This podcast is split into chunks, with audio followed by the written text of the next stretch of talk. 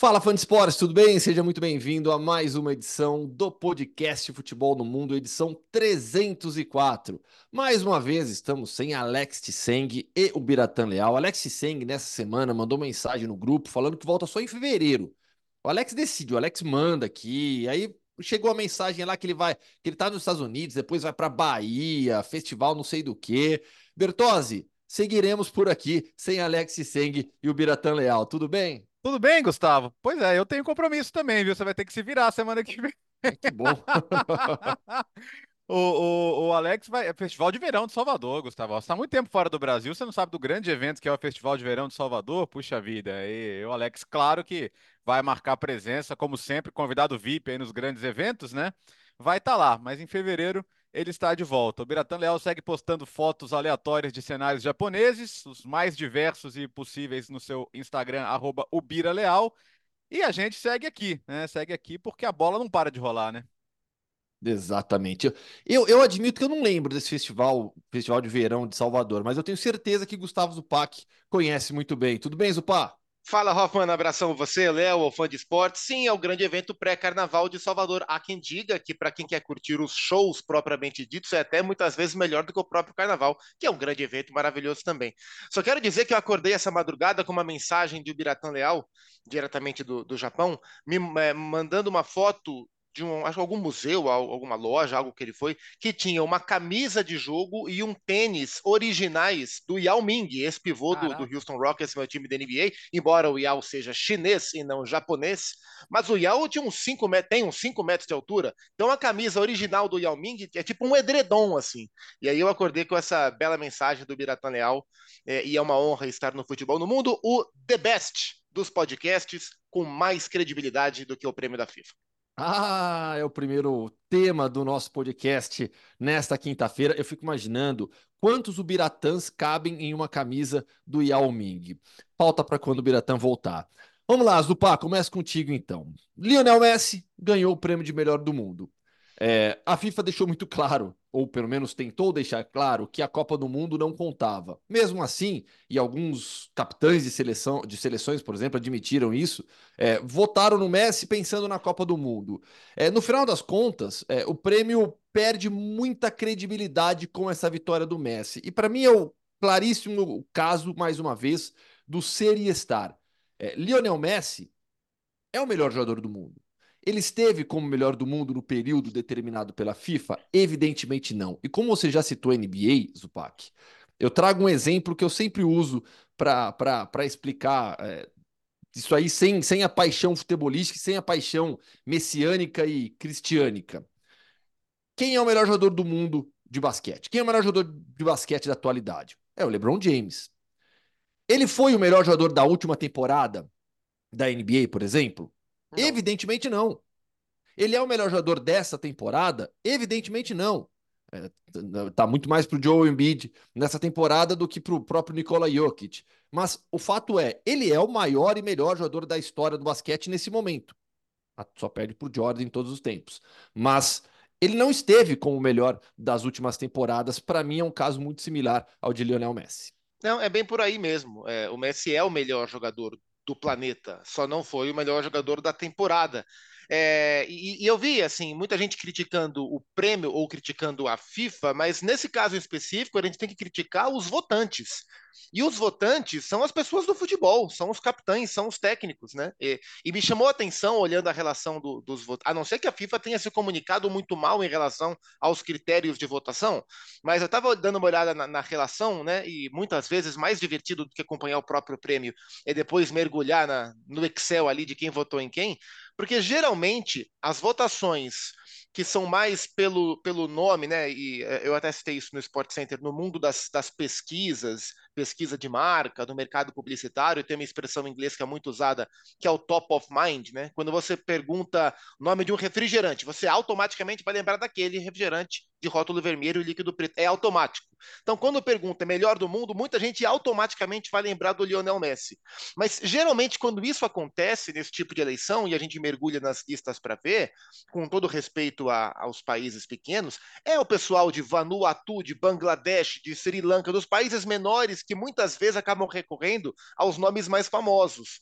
É, mas dessa vez não. Então você viu o Salah votando no Messi, o Van Dijk votando no Messi, o Fernando Diniz, que votou como técnico da seleção brasileira, votando no Messi, muita gente grande votando no Messi também. E aí eu fico pensando se é uma falta de informação sobre o recorte de período, se é uma homenagem ao Messi, porque é o Messi, ponto final, é, ou se é um desleixo em relação ao prêmio.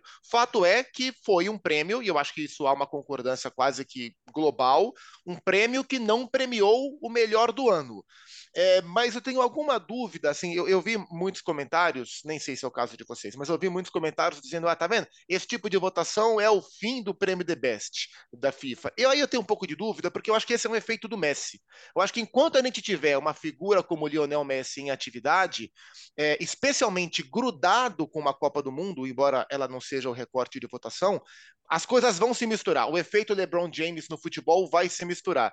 É, não acho que o prêmio esteja descredibilizado para sempre. É, eu acho que pela maneira que o Messi encerrou a Copa de 2022, mais do que nunca, é, ele vai estar sempre no topo da lista, por mais que ele não mereça. Para mim, o Erling Haaland deveria ter sido o vencedor do, do prêmio da FIFA. É, sabe que eu, me, eu acho que é uma cadeia de problemas que levam a esse resultado final? A começar pelo painel de especialistas, que é quem define os indicados. Não os três finalistas. O, os, os indicados são aqueles que podem ser votados. Né, que é uma lista, já não é uma lista grande, é uma lista de 11 jogadores, se não me engano, eu não, não lembro exatamente. Acho que são 12. Do, tá, enfim, é, 12. 12, então, 12. É, você já pode questionar se entre, entre esses dias 19 de dezembro e 20 de agosto, se o Messi foi um dos 12. Quem, quem, são os caras que elegem esses 12? É um colégio de ex-jogadores, tá? Peter Cech, Didier Drogba, Brett Emerton, Rio Ferdinand, Asamoah Jean, Kaká, Mário Kempis, Alex Lalas, John Obi Mikkel, Park Ji-sung e Van Visselite, representando aí todos as, as confederações, né, de, de maneira geral. É, tá na mão só deles, tá? E apenas esses jogadores. Esse painel deveria ser mais aberto a diferentes, é, a diferentes participantes, deveria ter participantes da mídia também, deveria ter um, um espaço mais amplo. Por quê? Eu vi uma entrevista do, do tapete lá no, do John Mikkel, e ele justificou a indicação do Messi, falando: ah, puxa, mas mas o Messi, a Copa do Mundo, a Copa América, quer dizer, ele ele usou situações que não tinham nada a ver. Aí quando você vai ver a entrevista do capitão de Andorra, do Marco Puyol, que falou lá pro Eldesmark, né? Ele falou também, não, acho que sem a Copa do Mundo eu não teria votado nele. Então, na prática, assim, e, e são pessoas que, que, leram, a, receberam a, o, o, informativo ali do que, que você deve levar em consideração para votar e escolheram simplesmente ignorá-lo. Não sei se elas realmente olham e falam, ah, mas o Haaland para mim não tem tamanho para ser o melhor do mundo, porque, entre aspas, só faz gol, mas não é um cara que eu vejo ganhando o prêmio. Pode ser essas situações mais diferentes, mas você teria resolvido isso não colocando o Messi como votável. E era perfeitamente possível numa lista de 12 destaques do período de pós-Copa até agosto que ele não estivesse. Como o Cristiano Ronaldo, que deitou de fazer gol na Arábia Saudita, não devia estar também. Entendeu? Então, é, é esse que é o principal ponto para mim. Você já começa criando o problema. Se você não cria o problema, você não tem o um problema. Né? É, é, é, uma, é uma eleição cheia de problemas. Por exemplo, você tem a questão da, sele, da seleção da FIF Pro, que o goleiro é um, aí o goleiro eleito é outro. Um é o Courtois, outro é o Ederson. Por quê? Porque não é o mesmo prêmio, não é o mesmo colégio o, eleitoral, né? O então, caso do Vini, né? O, é, o, Vini não entrou entre os 12 votáveis, mas isso. entrou na seleção do FIFPro. Então você cria confusão também, porque a, a, a gente que, que, que, que tem a obrigação de se informar, de explicar como é que funciona, a gente entende a diferença. Mas para o grande público, não, não entra na cabeça, né? Como é que o goleiro da seleção é um, como é que o goleiro do prêmio é outro. Então, por que, que o prêmio é, é, é, é entregue na mesma cerimônia, só para aumentar essa confusão. Também não acho que tem que acabar o prêmio. Eu acho que, cara, é legal. O prêmio individual é legal. O jogador quer ganhar, o jogador quer ter isso no currículo. Pro, pro cara que não teve, ele sente falta de ter tido também. Claro que ele trocaria, todo jogador trocaria os prêmios individuais por ter ganhado uma Copa do Mundo, às vezes uma, uma Champions League. Você pergunta, sei lá, pro Buffon, ele preferia ter ganhado uma Champions League ou uma bola de ouro? Uma Champions League ou um prêmio da FIFA? Ele vai falar que preferia ter ganhado uma Champions League. Mas não quer dizer que não seja legal o prêmio individual. Então acho que são coisas que você precisa resolver para o futuro, porque fica fica chato, cara. E aí você e você alimenta os você alimenta os malas da teoria da conspiração. Hum. Ah, a FIFA quis dar o prêmio, pô, pô. Aí você fala, ah, mas é, é, é, até dentro da ponderação que o Zupac colocou, do, do, do, todos os técnicos e capitães votando. Aí o técnico de Portugal, o Roberto Martinez, que é um grande conhecedor de futebol, diz que o Brozovic foi o melhor jogador do mundo no período, sendo que nesse período ele foi para o banco na Inter. Ele só voltou a ser titular por causa de lesão. É, aí, aí, aí, os próprios caras que votam acabam transformando o prêmio num, pra, numa piada para muita gente. E aí acho que ou, ou, a FIFA trabalha para resolver isso, ou você vai continuar. Ou não sei se eles gostam dessa polêmica também, né? Vai saber. Ah, é, eu, eu, vejo, eu vejo da seguinte maneira, um, um caminho, né, para tentar resolver. Porque assim, se a ideia é dar um prêmio, você eh, e torná-lo democrático, você precisa desses votos. Você precisa dos votos de, dos capitães, você precisa dos votos dos jornalistas, dos torcedores, dos treinadores. É, é, é, se a ideia é dar um prêmio democrático, democraticamente dar um prêmio, você vai ter, você precisa desses eleitores. Mas o caminho talvez seja esse corpo técnico que, que, que vocês dois citaram, é, abandonar esse, esse lado, abandonar o ex-jogador, por exemplo. O CS Football, eu vou usar o que o CS Football faz, por exemplo. O CS Football é um centro de estudos de futebol localizado na Suíça, que tem vínculo, inclusive, com a FIFA, que produz diversos estudos é, é de futebol. Na sua origem, ele sempre publicou estudos é, estatísticos, acima de tudo, e demográficos. Mas nos últimos tempos, ele tem produzido é, diversos estudos que englobam é, análise subjetiva mas através de, de, de algoritmos desenvolvidos para determinar a dificuldade de um campeonato, a dificuldade de um jogo, o nível de experiência que um jogador acumula atuando na Premier League ou atuando no Campeonato Brasileiro. Há métricas para isso. E eu acho que o caminho para a FIFA nessa filtragem maior e melhor seja isso.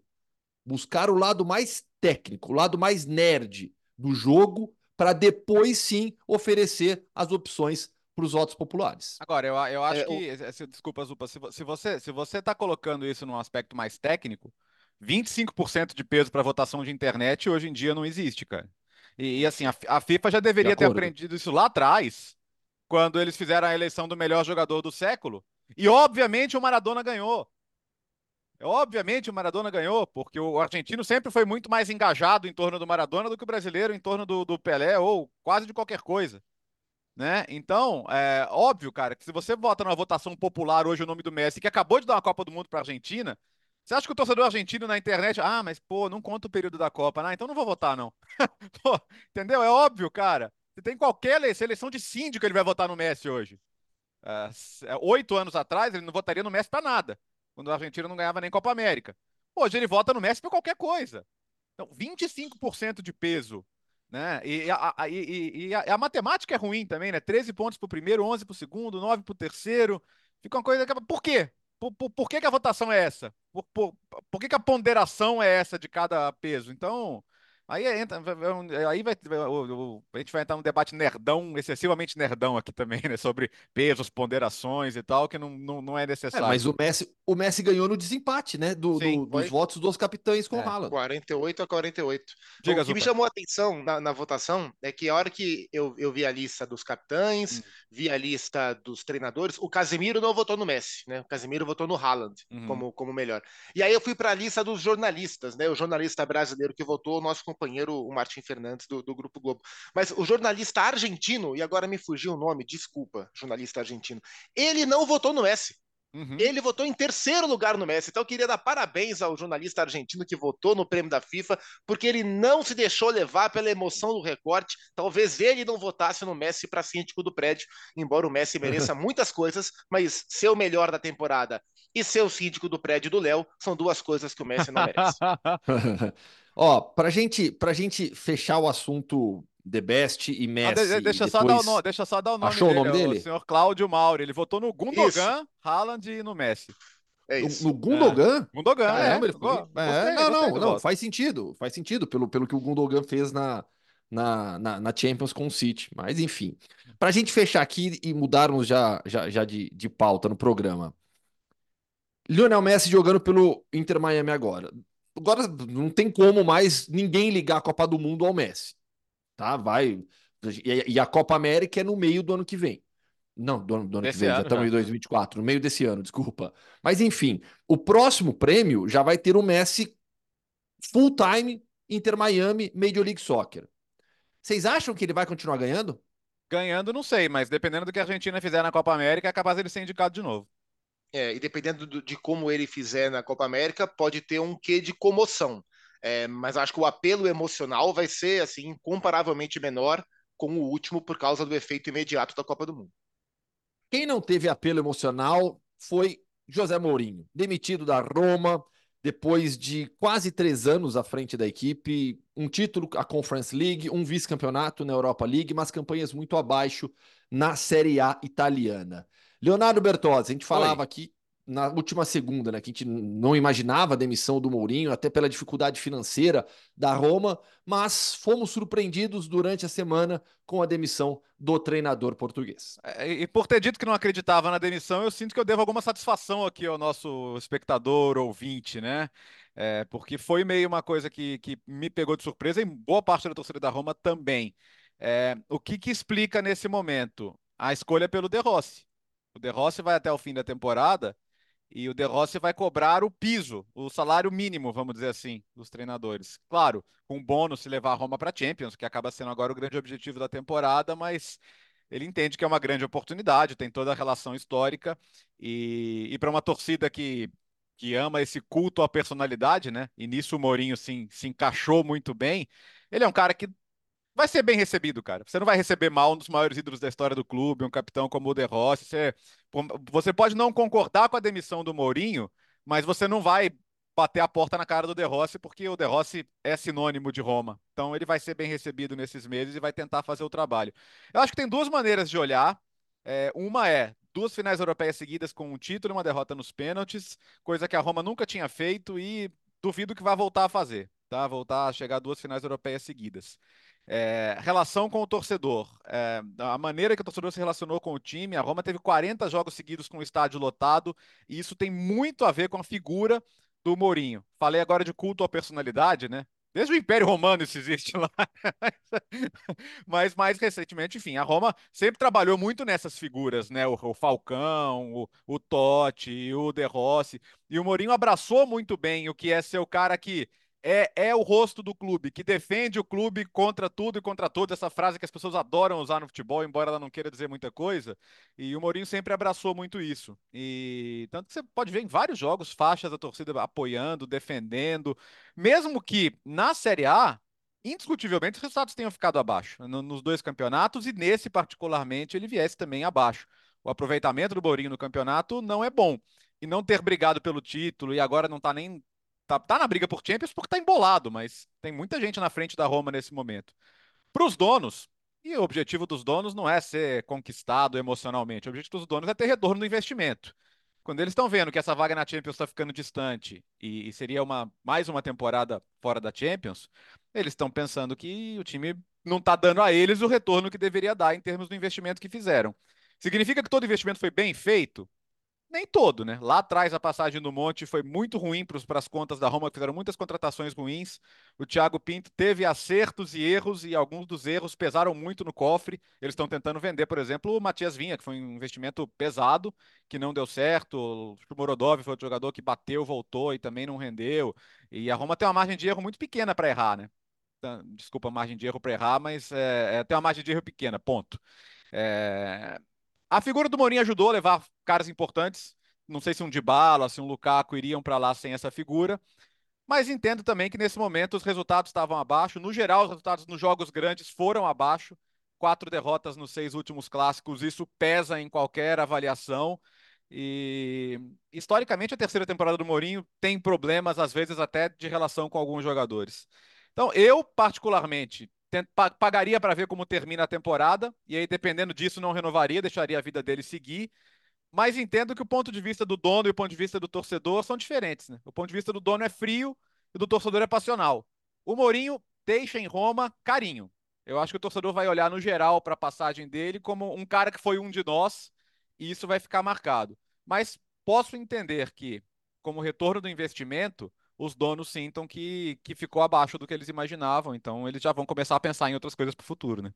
É, talvez, é, acho que tem, tem a passagem dele pelo Chelsea, mas acho que até pela diferença da relação clube-torcida, talvez ele nunca tenha sido amado por uma torcida como ele foi em Roma. Acho que é. essa relação ele, ele nunca viveu, embora no Chelsea ele tenha conquistado coisas também bastante relevantes.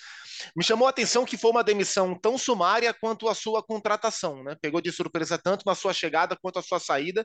Eu acho que o saldo geral do trabalho foi melhor do que se esperava, que quando ele foi é importante lembrar qual era a pauta ou qual eram as dúvidas quando ele foi contratado, que era Será que José Mourinho ainda é capaz de entregar alguma coisa? Porque é. naquela época era um técnico em descrédito pela descendência de hierarquia dos clubes que ele comandava. E no primeiro momento, ou à sua maneira, ele conseguiu, né? Devolveu a Roma a, a campeonato, a título a finais europeias, como o Léo falou, coisa que não estava no, no, espectro recente do clube e retomou é, autoestima, enfim, muita festa, criou essa idolatria. O problema é que nessa temporada faltou futebol, assim, de maneira bem, bem prática. Na é. própria Europa League, que o clube segue para jogar o playoff, mas não é uma grande campanha.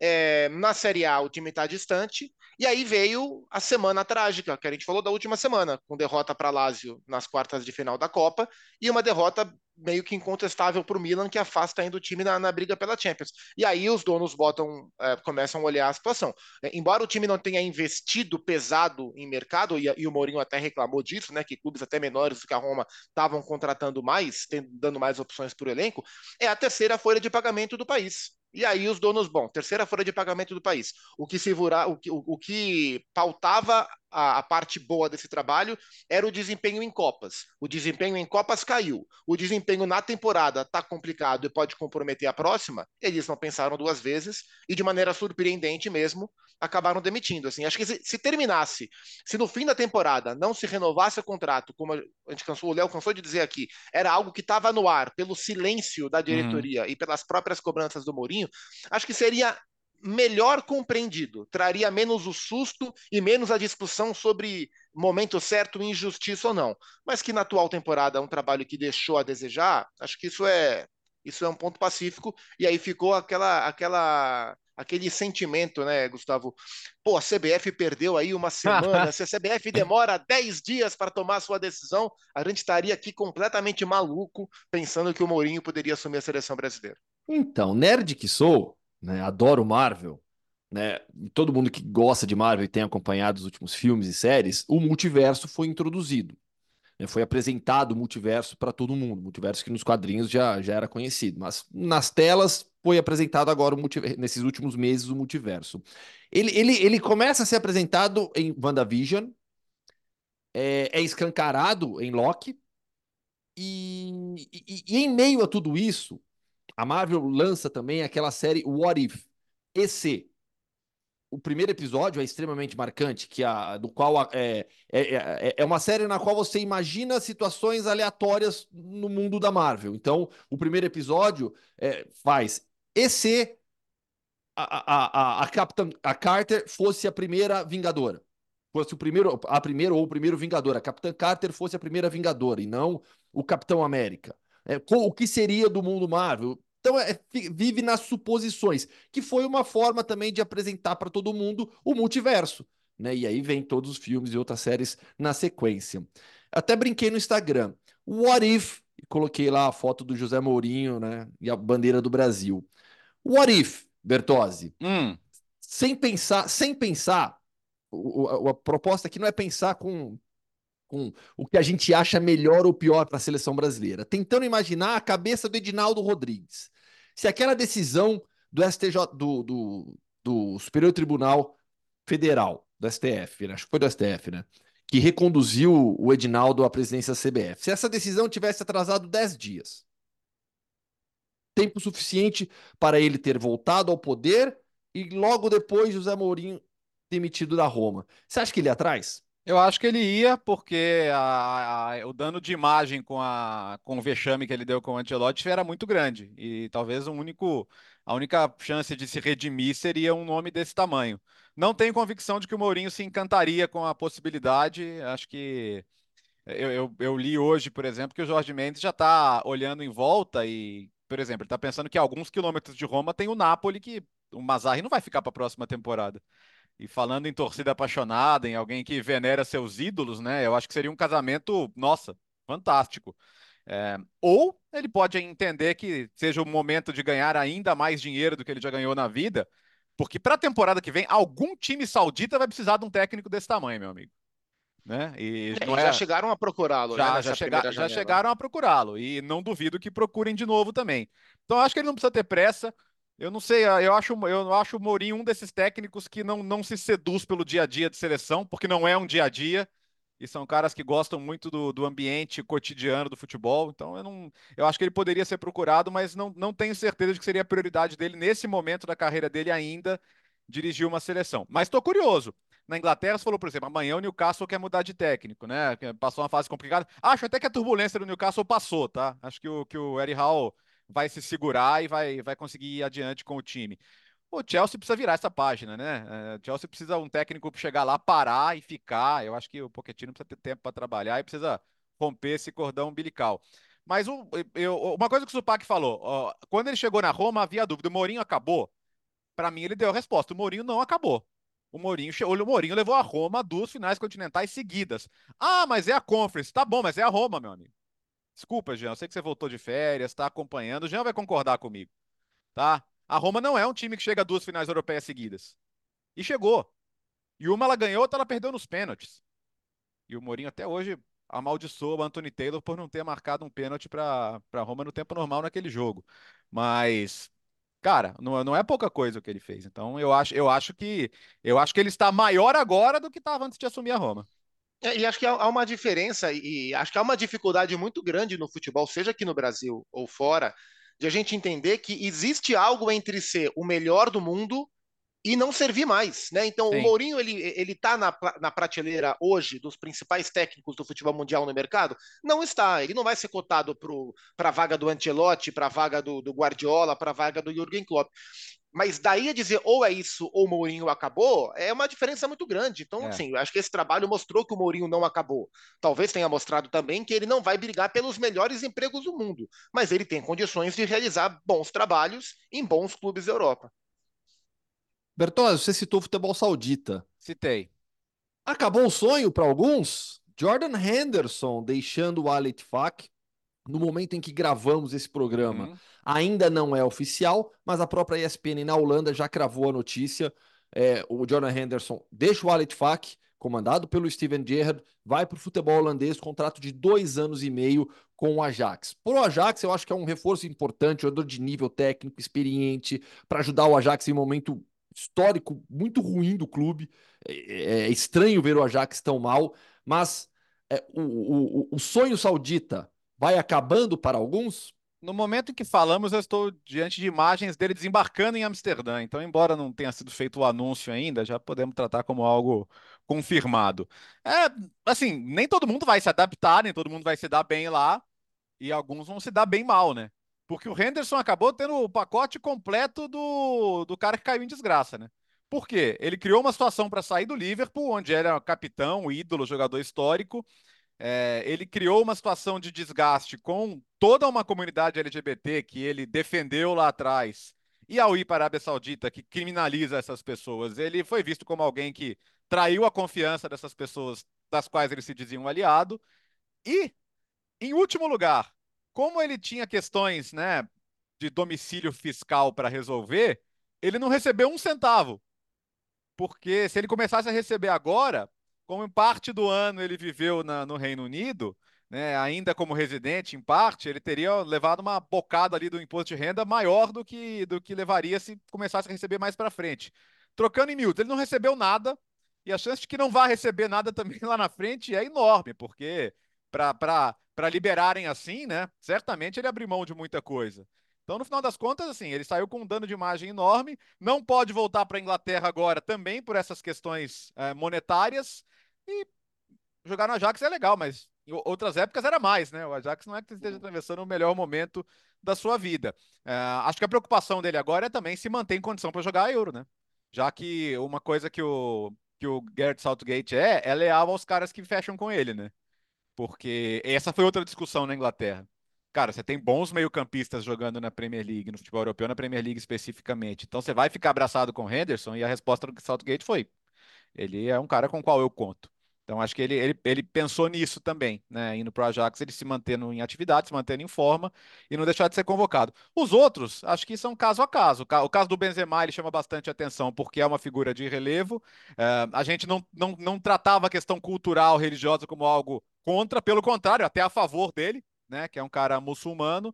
Mas, ao mesmo tempo, já se falava de dificuldade de relação dele com o Nuno, tem agora a chegada do Galhardo. Do ponto de vista do clube, eu acho que eu faria de tudo para contornar e para não perder o jogador, até porque ele tem um contrato, um contrato caro, um contrato longo. E acho que a mensagem que eles não podem passar na Arábia Saudita agora é: ah, qualquer um que vem quer ir embora, a gente vai deixar aí. Porque aí você descredibiliza o projeto também, né? E o Zupac, além do Jordan Henderson, que está voltando, do Benzema, que está insatisfeito, tem o Roberto Firmino também no Alali, que nas últimas semanas também surgiram é, notícias de que ele estaria insatisfeito e gostaria de sair do futebol saudita. É, e aí a gente pode olhar para, como disse o Léo, para diferentes motivos, né? Então tem quem não se adapte a, aos valores muito controversos que a Arábia Saudita como país uh, prega, e isso é contrastante para muita gente, especialmente em relação a direitos humanos e tal, e acho que isso tem parte parte da insatisfação do Henderson, também se fala é, em dificuldade da família de uhum. adaptar essa, essa maneira de viver. Há uma questão de relacionamento interno, que é o caso do Benzema. O caso do Firmino, eu tenho um pouco de dúvida. Em alguns momentos eu tenho um pouco de dificuldade de entender o que é que o Firmino, os movimentos do Firmino, assim. Então, ele também tem jogado menos, e aí talvez isso tenha, tenha incomodado. O time dele também não é um time de, de tanto destaque, mas são jogadores importantes que vão para a praça. É, no caso do Benzema, tem se falado em em, em, volta para a Inglaterra, como ele não saiu da Inglaterra, diferentemente do Henderson, para ele voltar à Inglaterra seria um caminho, e se fala em Chelsea em Arsenal, né? Se começou, começou a se falar em Arsenal, né? Pelas dificuldades do Gabriel Jesus em jogar regularmente, pela dificuldade do, do Kai Havertz em entregar gols é, então, acho que são dois times que começam a olhar para o Benzema. Acho que para curto prazo, pelo menos, seria um, seria um excelente reforço para essas duas equipes.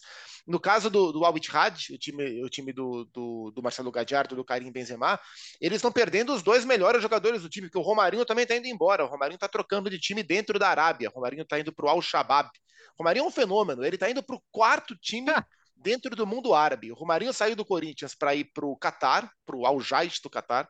Do Catar ele foi para os Emirados para jogar no Al Jazeera dos Emirados, ele vai para a Arábia Saudita para jogar no Al Ittihad, está indo para mais um time na Arábia Saudita. O Romarinho é um fenômeno de capitalização, esse homem fez a, a, a fortuna da, de todas as gerações. Mas acho que essas saídas, aos poucos, elas vão quebrando um pouco o encanto. Não que seja surpreendente, mas talvez os próximos grandes craques que tiverem a possibilidade de ir, eles vão ou pensar mais, ou vão olhar com um pouco mais de, de cuidado, porque eu não imaginava que a bolha fosse ser furada tão cedo é, especialmente pelo Benzema, que foi um dos que foi depois do nessa janela, né? Foi o primeiro grande craque aí. Benzema está nas Ilhas Maurício, né? É, teve um tufão lá, ele está preso nas é. Ilhas Maurício. Ah, Belo chato, lugar, né? aliás. É. é. lugar muito bonito. Estive lá, um lugar realmente encantador. Vamos ver para onde ele vai. Aparentemente para Londres, né? Vamos ver para que lado de Londres que ele vai. O Arsenal seria um encaixe perfeito, né? A gente falou tanto no Arsenal da, do, do problema para marcar gols, mas um, um, ponto que eu acho que, que precisa ser considerado aqui é, é, é a realidade esportiva que esses jogadores encontram.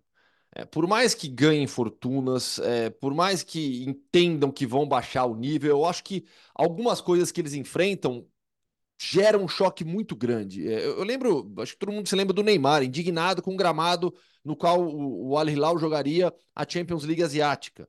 Né? Na Champions Asiática você tem esse contraste muito grande. Né? A gente transmite a Champions Asiática nos canais ESPN. É, eu, eu lembro do jogo do Al Ittihad contra o Sepahan, que não aconteceu, né, por conta de, de, de, de um protesto político do Al Ittihad contra o Sepahan, por conta da estátua de um, de um ex-general iraniano na beira do gramado. É, gramados complicados, eu lembro do jogo do, do próprio Al Ittihad contra o Air Force do Iraque, é, em Erbil, no Kurdistão iraquiano. Gramado muito ruim. Então, assim, eu acho que, que em algum momento por mais que, que, que eles saibam, ah, a gente vai para uma outra realidade, mas vamos ganhar muito dinheiro, acho que o dia a dia dessa realidade esportiva muito diferente do que eles tinham jogando Champions League na Europa, eu acho que isso bate em algum momento. Acho que isso incomoda em algum momento. É. Não sei se foi o caso desses jogadores. Quem está no movimento contrário é o Renan Lodge, né? O Lodge foi apresentado no Al Hilal. O Al Hilal falava no Lucas Digne, lateral do Aston é. Villa, é. mas levou mesmo o Renan Lodge para jogar com o Neymar. Vai usar, vai usar por enquanto a vaga de estrangeiro do Neymar, né? Porque o Neymar tá, vai, vai ser tirado da inscrição porque não vai jogar nessa temporada. E mas um que vai para lá, é, acho que os jogadores agora perderam o receio de não serem mais convocados, né? Porque a real é que tem tantos jogadores de seleção lá que os técnicos pensaram que, bom, vou continuar chamando. É, acho que nesse sentido não, não tem mais tanto receio. Enfim, vamos para a Inglaterra agora. Nós que não temos domicílio fiscal lá, podemos passar é bom, né? pela Inglaterra sem qualquer problema. Quer levar, uma mordida de 50, quer levar uma mordida de 50%, é, não?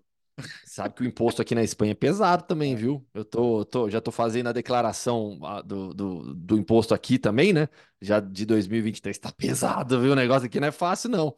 E, enfim, vamos falar da, da Inglaterra, FA Cup, tivemos jogos de replay da, da, da competição. Terça-feira, o Wolverhampton eliminou o Brentford 3 a 2 o Newport eliminou o Eastleigh por 3 a 1 O Birmingham bateu o Hull por 2 a 1 Luton Town fez 2 a 1 no Bolton. E o West Ham caiu fora da FA Cup, eliminado pelo Bristol 1 a 0 Na quarta-feira, Everton avançou, fez 1 a 0 no Crystal Palace. O Bristol perdeu em casa para o Norwich City por 3 a 1. E o Nottingham Forest do PAC eliminou o Blackpool por 3 a 2. É, o Forest ele usou o, o, combo de como desagradar o seu preparador físico, porque não contente em jogar um replay, o Forest foi para prorrogação. Então, já a temporada já é, é desgastante. O Forest foi jogou todos os minutos que ele podia, conseguiu a classificação do finalzinho com o gol do Chris Wood. É, no tempo regulamentar, o Danilo fez é, um dos gols do Nottingham Forest. Chamou a atenção a queda do, do West Ham. O West Ham, quando está sem o Jared Bowen e sem o Lucas Paquetá, perde muita qualidade e acaba sendo um time muito quadrado nas mãos do, do, David Moyes e acabou ficando pelo caminho mesmo. Chama atenção na quarta fase, dois confrontos que a gente vai ter, Chelsea e Aston Villa, e acho que dá para dizer tranquilamente que o Aston Villa é favorito para o confronto, é, e Tottenham e Manchester City, que vai ser também um jogo bem legal. E outro legal também vai ser o Overhampton e West Bromwich, né? Que é um desses clássicos que ficam meio no limbo por causa de separação de divisões, né? O West Bromwich acabou não, não voltando para a Premier League nos últimos anos, e isso foi graças também a, um, a mais um grande jogo do Matheus Cunha, né? Que faz ótima temporada, mais uma vez com assistência, com gol. Esse jogo foi curioso porque o, o árbitro assistente é, ficou, não conseguiu continuar, então tiveram que chamar um torcedor para ser o quarto árbitro ali na, no, na prorrogação. E depois tiveram entrevista com ele e falou: Cara, desespero, né? Você ganha o jogo na prorrogação e você tá ali, não sabe pode comemorar, você pode ter alguma reação. Ross Bennett, o nome dele. E... Mas vai ser legal. O próprio Matheus Cunha deu entrevista depois do jogo falando: pô, já joguei, sabe? Já joguei Real Madrid, Atlético de Madrid, já joguei Brasil e Argentina. Mas pelo que eu ouço aqui, Wolverhampton e West Bromwich vai ser sensacional também. Então, um dos destaques dessa próxima fase. É...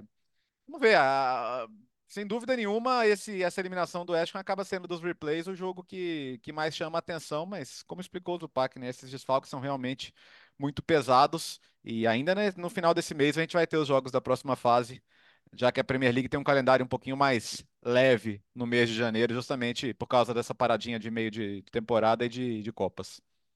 Nesse meio de semana, Bertozzi, também tivemos Copa aqui na Espanha, Copa do Rei, oitavas de final. Seis jogos já aconteceram. Gra estamos gravando este programa na quinta-feira pela manhã do Brasil, portanto, antes ainda dos jogos entre Unionistas de Salamanca e Barcelona e Atlético de Madrid e Real Madrid para definirmos os últimos dois classificados para as quartas de final. O Sevilha eliminou o Retafe, venceu por 3 a 1 na terça-feira, com dois gols do Sérgio Ramos. O Atlético fez 2 a 0 no Alavés, jogo entre bascos. Tenerife caiu fora para o Mallorca por 1 a 0. Na quarta, o Valência em casa foi eliminado pelo Celta de Rafa Benítez. O Osasuna também em casa, outro confronto de times bascos, caiu para Real para Real Sociedad por 2 a 0. E o Girona segue em ótima fase, apesar do tropeço aí na Liga no final de semana para o Almeria, venceu o Raio Vallecano por 3 a 1, jogo que aconteceu na Catalunha e avançou para as quartas de final da Copa do Rei, Zupac. Aliás, o Pac não, Bertozzi. Eu, eu, eu, eu, vou, eu vou trocando aí eu esqueço. Por isso que eu não sou apresentador, é o Alex. Relaxa, relaxa. Foi um do Sérgio Ramos e dois do Isaac, né, Gustavo? Você tá querendo dar mais um gol pro Sérgio Perdão, Ramos? Perdão, é, eu dei dois pro Sérgio Ramos, é, desculpa. É, o Isaac é prata da casa lá do Sevilha, fez dois. O que é um, um sempre que o Sevilha ganha é um acontecimento, né? Não é todo dia. O, o legal aí foi o, o Tenerife estava jogando o, o, Campeonato das Ilhas, né? Tinha tirado Las Palmas, agora perdeu para o Mallorca na prorrogação, um jogo bastante apertado. Agora, tá ficando bem bonita essa fase de quartas de final, porque os times bons estão passando, né? Claro que a gente gosta das surpresas, mas Girona, Real Sociedad, é, Atlético, e a gente vai ter o Atlético de Madrid agora o Real Madrid. Se o Barcelona, a gente está gravando mais cedo, o Barcelona joga daqui a pouco. Se todo mundo passar, a gente vai ter alguns confrontos bem pesados. Tá ficando, talvez, a Copa do Rei mais forte em termos de qualidade dos times nos últimos anos, né? Claro que a gente é. curte as surpresas também, mas a gente tem visto os bons times passarem nessa fase. O Girona preservou, né? Poupou muita gente. Me chamou a atenção que nesse jogo o Savinho jogou. No final de semana, por La Liga, o Savinho não jogou. Isso talvez de fato represente nesse momento uma, uma, uma, diminuição no seu espaço. E a gente está gravando antes do, do, clássico de Madrid, do Derby de Madrid. É, tô, eu estava dando uma lida. Tô curioso para ver se teremos passilho ou não. Né? O Simeone falou: não, olha, não respeito, respeito os jogadores, respeito as conquistas, respeito os profissionais do futebol. Mas antes disso, eu respeito os meus torcedores. Não. Passilho aqui não vai rolar, não. Não haverá. O Atlético não faz passilho para o Real Madrid e isso está, está definido. Até perguntaram, né, pro, pro, pro Simeone na coletiva do Alete e pro Ancelotti também na, na do Real Madrid. O Ancelotti ficou meio ali em cima do muro, falou aqui a gente faz de outro jeito e tal, mas também não falou se faria realmente. Mas enfim, Pacílio pode ter certeza que não vai ter. O fã de esportes talvez já até saiba quanto foi o jogo agora no Tivitas Metropolitano. É, fica, ficam realmente quartas de finais bem pesadas, bem pesadas, só com times da primeira divisão, caso o Unionistas não elimine o Barcelona, que seria uma zebra é, enorme na competição. Vamos seguir para a Copa da África de Nações, que é o nome. A gente sempre fala Copa Africana de Nações, mas o nome oficial é Copa da África de Nações. Porque tivemos algumas zebras já nessa primeira rodada, certo, Bertozzi? É, mais, mais até do que resultados normais, eu diria, viu? É. É, a gente já tinha, a gente já Não tinha só falado, a primeira rodada, né? A gente já tinha falado na segunda-feira sobre Nigéria, né? Sobre Egito. É, não é zebra Camarões e Guiné empatarem, tá? Guiné é uma boa seleção também. Agora, Argélia contra Angola. Angola consegue um ponto ali, um a um, um bom ponto. Agora, para mim, a, a, zebra, zebra grande mesmo, estamos falando de Tunísia 0, Namíbia 1. É, a Tunísia é uma seleção que tem um título apenas em 2004, mas está sempre ali, no mínimo, batendo quartas de final, né? Nas últimas quatro edições sempre foi quarta de final, uma vez semifinal. E a Namíbia não tinha nenhuma vitória em participação em Copa Africana de Nações. De 2008 para cá só tinha participado uma vez, que foi 2019, perdeu os três jogos. Então, totalmente inesperado. Esse para mim é o resultado mais chocante da primeira rodada. Agora, a primeira rodada me ajudou a confirmar algumas, algumas forças de equipes, como o Senegal e Marrocos. Porque tanto Senegal quanto Marrocos venceram bem no placar 3 a 0. É verdade que os dois tiveram expulsões dos adversários, mas já eram superiores antes disso. Então, tanto Senegal quanto, quanto a, contra a Gâmbia, quanto Marrocos contra a Tanzânia venceram mostrando força, o que outros tiveram dificuldade de fazer, até mesmo de vencer. Vamos ver a segunda rodada agora, mas eu diria que numa, numa escadinha de convencimento da primeira rodada, eu colocaria Senegal, Marrocos e Costa do Marfim. As outras favoritas, praticamente todas, desapontaram curioso que a gente vê, por exemplo, Mali ganhando da África do Sul. Em outras épocas, ou nem tão distante assim, a gente chamaria isso de algum tipo de surpresa, uhum. mas hoje em dia não é mais surpresa. A seleção de Mali tem jogadores de muito mais prestígio do que da África do Sul. O curioso, assim, gostei muito, de todos que eu mais gostei foi a seleção marroquina, que foi a última a estrear.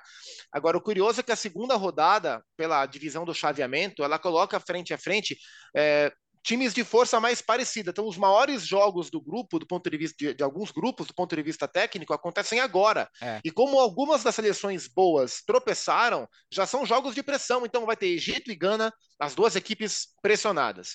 Costa do Marfim e Nigéria, a Nigéria pressionada. Senegal e Camarões, Camarões com essa pressão. Tunísia e Mali, é, com a Tunísia decepcionando bastante, também um jogo bem pesado. Então, acho que essa segunda rodada vai ser muito interessante nesse sentido. Ásia agora, porque tivemos também, já temos seleções classificadas do PAC na Copa da Ásia. É, o Qatar foi a primeira seleção classificada, jogando as duas primeiras partidas, duas vitórias, jogando em casa o torneio, e agora a seleção australiana também, nesta quinta-feira pela manhã, confirmou a classificação também com duas vitórias. É, se a Copa da África traz um equilíbrio mais acentuado do que o esperado, a Copa da Ásia, por enquanto, ela vem sendo bem previsível nos seus resultados. O Qatar se classificou com tranquilidade, o Akram Afifi já com três gols em dois jogos, o que também é algo dentro do esperado da seleção Qatar. A Austrália também se classifica bem. É, não tivemos assim grandes surpresas. O que talvez tenha me chamado mais atenção na primeira rodada da Copa da Ásia foi a dificuldade da Arábia Saudita para vencer o seu jogo. Teve que virar contra o Oman com um gol no finalzinho é, e também teremos alguns jogos interessantes na segunda rodada. Iraque e Japão. O Iraque venceu o seu primeiro jogo. O Japão é o grande favorito para a competição. A Jordânia estreou muito bem, com quatro para cima da Malásia. Pega a Coreia, que também é um time muito forte. É, e vamos ver como é que a Arábia Saudita caminha nessa, nessa Copa da Ásia, que já tem Catar e Austrália de maneira muito previsível como classificados. Será que a China vai se classificar sem fazer gol com 3 0 a 0 não? né? 0x0 com Baixou a Itália na China, é Olha, 0x0 com o Líbano e o Líbano meteu bola na trave. A China. Bem, lembra quando a gente falava que a China não? A China tem um projeto para o futebol e tal. Pelo contrário, tem mais clube fechando na China, né? O, o Jansung, o Jiangsu já fechou, o Dalian, que o Rafa Benítez dirigiu, tá fechando também, enfim. Cara, a perspectiva de futebol chinês crescer, ela acabou, né? Então, talvez até se classifique, mas não vai me surpreender caso não se classifique. Talvez até fique em último lugar nesse grupo, dependendo do que acontecer. Não, não vai me surpreender, não. A Austrália pode jogar mais também, né? Ganhou, ganhou da Síria, mas achei um jogo bem, bem apertadinho, bem equilibrado. A Austrália poderia ser mais convincente, mas está lá. Também, como, como, como essa primeira fase às vezes tem grupos muito desequilibrados, né? Os jogos mais pesados mesmo da competição a gente só deve ver a partir do mata-mata, mas por enquanto, zero surpresa. Seleção saudita. Eu comentei essa partida, né? Vitória contra o Oman por 2 a 1 é, Atuação muito abaixo da seleção saudita. É, é, um time. Quando a gente fala da primeira prateleira do futebol asiático, tem na seleção japonesa como melhor, é, os sauditas estão bem abaixo, bem abaixo. Não, não é um time da primeira prateleira do futebol saudi, do futebol árabe, é, do futebol asiático hoje em dia. É, o, o, o, o atacante, não lateral, é, decepção, jogou muito mal. E o que mais chamou a atenção nesse jogo foi o gol marcado pelos sauditas nos acréscimos, porque o árbitro fez uma confusão absurda. O árbitro foi australiano, Shaw Evans.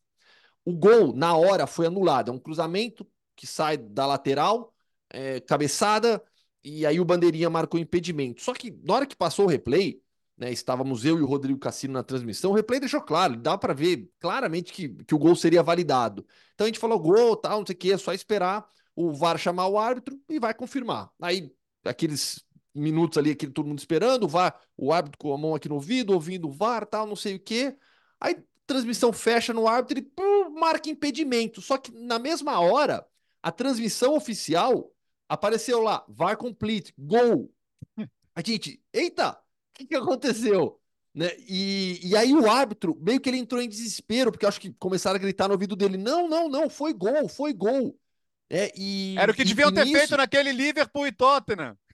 Exato, exato. E, e, nisso chegaram a, a, a, a, Eu não lembro se a, se saída. Os, os, jogadores de, de, de Oman comemoraram, né? Só que aí rapidamente ele começou a falar: não, não, não, não, não, pediu desculpa, chamou todo mundo, falou: foi gol, foi gol, foi gol. Aí os jogadores de Oman, os omanenses, ficaram lá decepcionados e os sauditas comemoraram, mas foi uma confusão esse final de jogo entre a Arábia Saudita e Oman pela primeira rodada da Copa da Ásia que o Fã de Esportes acompanha nos canais ESPN e também no Star Plus.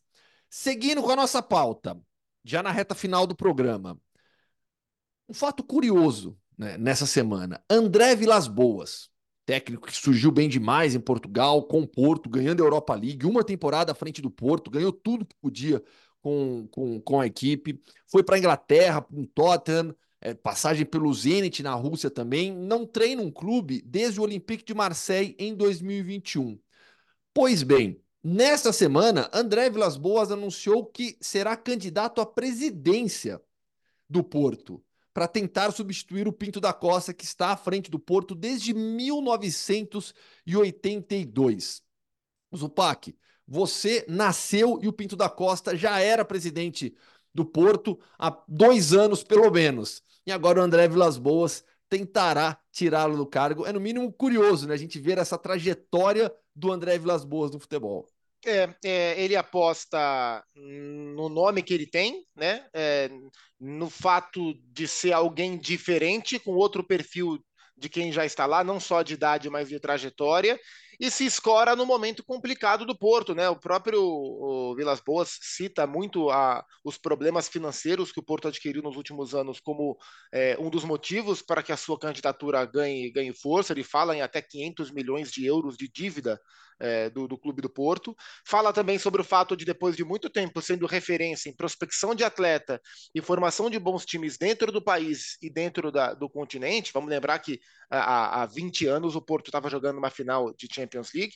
Nesse momento, o time está atrás dos seus dois rivais da cidade, é, especialmente do Benfica, e com essa ascensão nos últimos anos do, do Sporting, com bem menos recurso. Então, acho que ele, ele se escora no presente e na sua figura, é, meio como um outsider do ponto de vista político para tentar mudar o status quo do clube que é muito imutável há 40 anos praticamente, né? Então, curioso, não, não sinceramente não sei qual é a para usar um termo bem político, a capilaridade da, da campanha do, do André Vilas Boas, mas motivo para tentar falar em mudança estrutural no clube existe, né? Vamos ver o quanto isso adere aos adeptos do Porto o Bertozzi. E hum. ele tem alguns apoios grandes, né? O Elton, por exemplo, goleiro brasileiro histórico do Porto, já declarou que apoia o Vilas Boas. E você sabe que quanto mais longevo é um presidente, mais vitorioso, né? Mais difícil surgir uma oposição, você conseguir construir um momento. Então, vejo, vejo bastante mérito aí nessa tentativa. É, vamos ver, o Porto é, por exemplo, semana que vem tem as semifinais da Taça Liga de Portugal. O Porto não chegou até lá. No campeonato fez o seu pior, fez o seu pior primeiro turno nos últimos anos com o Sérgio Conceição, né? Então, não é que as coisas estejam às mil maravilhas também dentro de campo. Mas boa sorte ao Vilas Boas, né? Um cara que talvez a gente tivesse outra expectativa na carreira de técnico dele, né? Era um cara visto como um sucessor do Mourinho até. Mas é, e sempre foi é. cotado aqui, né? Sim, Depois que sim. os times brasileiros começaram sim. a contratar técnicos de fora, qualquer vacância no cargo, não, mas tem o Vilas Boas, que é o cara do Porto e tal. É, e hoje não parece Ele virou tão, até piloto de rally, né? lembra? Foi, teve isso. Teve é. isso, teve Ele isso. chegou mas... a virar piloto de rally também nesse meio tempo. É uma trajetória, no mínimo, alternativa que teve o André Vilas Boas. Veremos o que vai acontecer e, no fa Porto. E falando em Portugal, a entrevista é lá, então, né, Gustavo? Exatamente, é o gancho perfeito do André Vilas Boas, porque a entrevista desta semana é com o Otávio, zagueiro brasileiro, ex-Flamengo, que joga no Famalicão. Bora ouvir? Fã de esportes, viagem para Portugal, então. Papo com o Otávio, zagueiro do Famalicão, no clube já desde a temporada passada. Otávio, tudo bem? Prazer falar contigo. Gustavo, tudo bem, sim, graças a Deus. Você? Certo. Tudo certinho. 21 anos, segunda temporada vivendo em Portugal, defendendo o Famalicão. É, começando pela atual temporada, uma temporada muito boa do Famalicão, próxima ali da briga por competições continentais, com bons resultados. Você já marcou gols nessa temporada. A atual temporada tem sido muito boa, né? Sim, começamos a temporada muito bem, aí o time foi se encaixando, as pessoas se conhecendo, com as contratações que chegaram também para ajudar.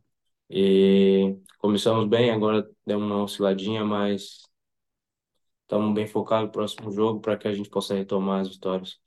Você tem só 21 anos, Otávio, chegou jovem ainda no futebol europeu. Como é que foi a sua adaptação na temporada passada? Porque você chega emprestado pelo Flamengo, vai para o time sub-23 do Famalicão, rapidamente já é puxado para o time principal e aí da temporada passada para essa, o Famalicão faz a compra definitiva dos seus direitos econômicos, aí você virou jogador mesmo do Famalicão. Como é que foi a sua chegada em Portugal e quando você recebeu a proposta também? Como é que foi a decisão de sair do Brasil?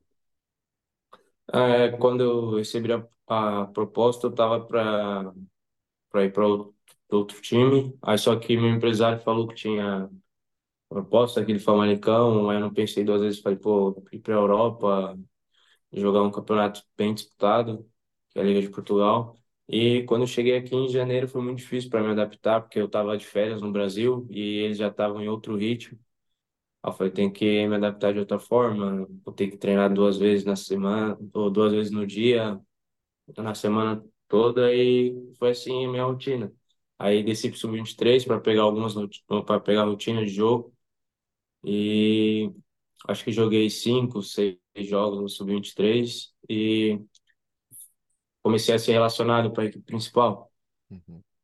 Aí no primeiro jogo, acho que foi relacionado, eu entrei no jogo e a gente cometi um pênalti que foi é, a gente perdeu, perdeu um para Aí o grupo já ficou, ah, não sei se eu vou, tá? Vou ser relacionado ao próximo jogo, não sei como vai ser agora. Aí no próximo jogo o Mister me deu outra oportunidade, fui bem no jogo e fui ganhando sequência como titular.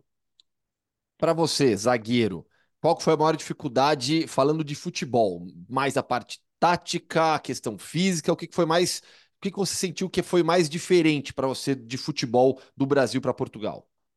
Ah, eu acho que mais a questão física, porque o jogo aqui é muito corrido e tá sempre um jogo transitório, de um lado para o outro, tem que estar bem fisicamente. E a parte tática foi fácil de ajustar porque já como a gente treinava sempre a mesma coisa ali durante, aí já consegui encaixar junto com os outros jogadores que estavam sempre me ajudando. E Otávio, você chegou num clube, né, que tem um vestiário que é uma torre de Babel. Eu peguei aqui a lista de jogadores do, do Famalicão, além dos brasileiros, que são muitos, e naturalmente dos portugueses também, tem jogador russo, sérvio, albanês, francês, panamenho, holandês, romeno, finlandês, venezuelano e espanhol. É, Como é que é a comunicação no vestiário? Ah, Tipo, a maioria às vezes tem mais que um grupo assim, uns que falam inglês, outros falam espanhol, os outros falam português, e tem tipo os brasileiros ali. Aí fica meio que esse separado, mas a gente se comunica muito bem, todos se dão muito bem. E a gente sempre, pô, tipo, às vezes a gente tá ali, a gente consegue entender um pouco o outro tá falando espanhol, mas é mais difícil falar com os ingleses. Os caras que falam inglês, muito mais difícil. Mas que loucura, né? Tanta nacionalidade junta no mesmo lugar, né? Sim, verdade. Caraca. E, e um pouquinho sobre a sua vida aí em Famalicão, porque você é de São Paulo, morava no Rio de Janeiro, ou seja, duas das principais cidades do Brasil, é, e foi para uma cidade no norte de Portugal que tem 133 mil habitantes, Vila Nova de Famalicão. É, é uma baita mudança, né? Para quem morou em duas metrópoles como Rio e São Paulo, morar em uma cidade pequena no norte de Portugal. Sim, muito diferente, mas Quando cheguei aqui, tava muito frio, tava muito difícil para me adaptar, para sair na, tipo, eu queria sair na rua assim, para ir no mercado, e falar, pô, que preguiça que dá de sair nesse frio e tal. Aí, eu falei, aí fui me adaptando, mas a cidade é bem tranquila, ah, todo mundo conhece todo mundo aqui, você consegue se comunicar com as pessoas, então, para mim está sendo muito bom estar aqui e cada vez mais vai melhorando, você vai conhecendo uma pessoa ou outra. E essa questão do frio que você citou já, eu ia abordar agora na sequência, porque o norte de, no norte de Portugal faz muito frio e agora a gente está no Nossa, inverno. Aqui na Europa, você está sofrendo muito. tô sofrendo muito para treinar, então não sinto nem os dedos do pé. Tá, tá, tá usando aqueles, aquele, tem aqueles negocinhos que você coloca debaixo do pé, né? Na, na meia ali É, para para esquentar o pé. Sim, sim, tem. Nossa, Bom, pelo menos não tem o perrengue da língua, né? Isso já ajuda bastante na sim, adaptação, né? sim, dá para entender, dá para conversar bastante com eles e também dá para aprender algumas coisas que eles falam aqui, tipo, meio que gíria, sabe? Aqui, Sei. então, muito bom. Fala uma gíria em português de Portugal que você aprendeu já então. Lembra? Ah, lembrar assim, eu lembro, Mas, mas por exemplo, alguma coisa que você tenha passado já de usar uma palavra que nós brasileiros usamos com frequência, mas que em Portugal não é, ou tem outro significado, ou não, não é, não é tão usada. com outro significado. Ah, tipo, só às vezes que eles falam assim, tá tolo, aí, tipo, não, não entende, sabe? Eu não consigo entender, aí não, não bate. E, e o que que é?